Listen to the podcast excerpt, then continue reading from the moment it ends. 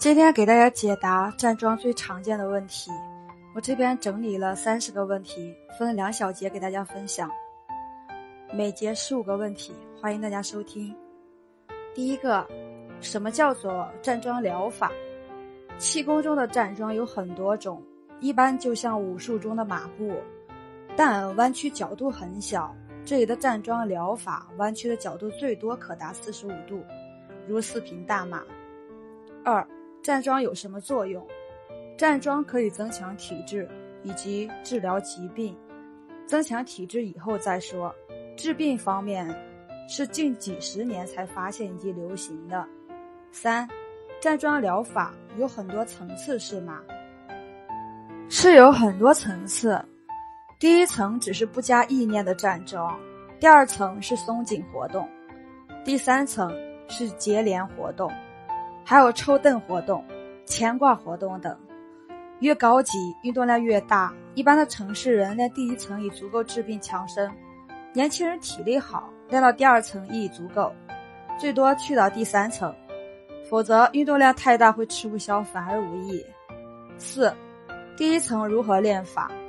年老及体弱者可以从仰卧床上练习开始，可以两脚微屈，脚板着床，两手向上屈曲，手掌向天，这就产生一定的运动量，达到强身治病的目的。再进一步，可做于高椅练习，两脚脚趾着地，脚跟离地。两手的动作和卧床一样，到体力增强之后，就可站四平大马。屈曲由二十五度角开始，逐渐增加至四十五度角，时间则由一分钟开始，逐渐增加到最多一个小时。五，站桩后会有什么反应？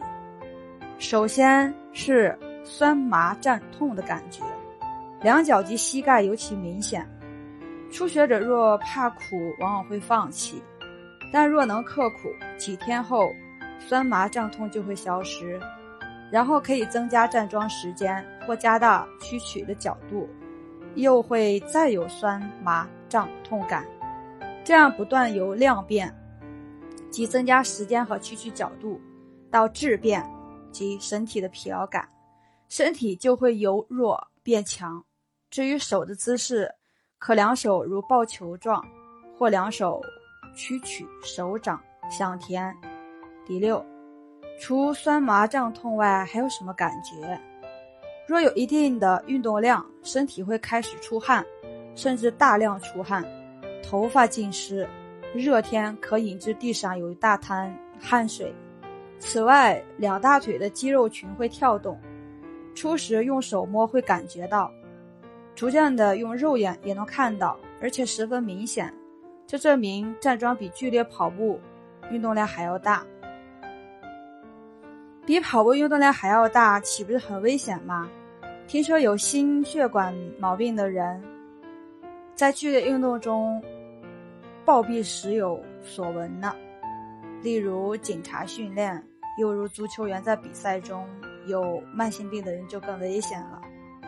一般有慢性病的人，尤其是有心血管毛病的人，不适宜从事较剧烈运动，原因是会造成身体缺氧。例如百米短跑比赛，跑完后身体缺乏的氧气要一小时后才可恢复正常。因此，即使是年轻人在剧烈运动中暴毙时有所闻，但站桩是一种未进运动，虽然会引。致脉搏的升高或呼吸的加快，却不会造成缺氧。八，脉搏升高和呼吸加快对身体有害吗？若是两样都只升不降，当然是不好。但站桩是这样：当身体适应了一定的运动量之后，身高的脉搏会下降至原来水平，甚至比平时脉搏跳动还要慢。这是体质增强的表示。同样的，加快了呼吸，也会因身体耐劳力增加而减慢，甚至比原来更慢。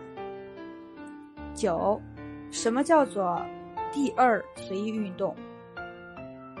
我们身体有两种肌肉，随意肌和不随意肌。随意肌可随我们的运动而运动，不随意肌却不能，因此没有办法锻炼不随意肌。但站桩运动却可以使我们的不随意肌加入运动，这样我们身体会更加强壮。这叫做第二随意运动。十，如何分别站桩的运动量？约分四种：无效量、维持量、有效量和超限量。站桩到一定程度。如果再引不起身体酸麻胀痛的反应，无法引起呼吸和脉搏的增加，则对体质增强和治疗疾病不会有太大作用。这种运动量叫做无效量。若只能引起少许疲劳，而这疲劳感很快就消失，则只能维持身体固定在某健康水平，叫做维持量。这两种运动量对身体没有太大益处。若站桩能引起身体一定的疲劳，以及呼吸和脉搏明显增加，但过一两天就恢复正常，就对增强体质和治疗疾病有一定的效果，叫有效量。假如站桩后引起酸麻胀痛几天仍未消失，那就超出身体承受能力，甚至有害，叫做超限量，应适当减少运动量。十一，我是有胃病的。但站桩后不久胃却剧痛，是偏差吗？不是，这在站桩中叫做旧伤口反应。有胃病会肚痛，有心脏病会胸痛，高血压者头痛，但这种反应在三五天内会消失。继续练下去，就可治疗疾病。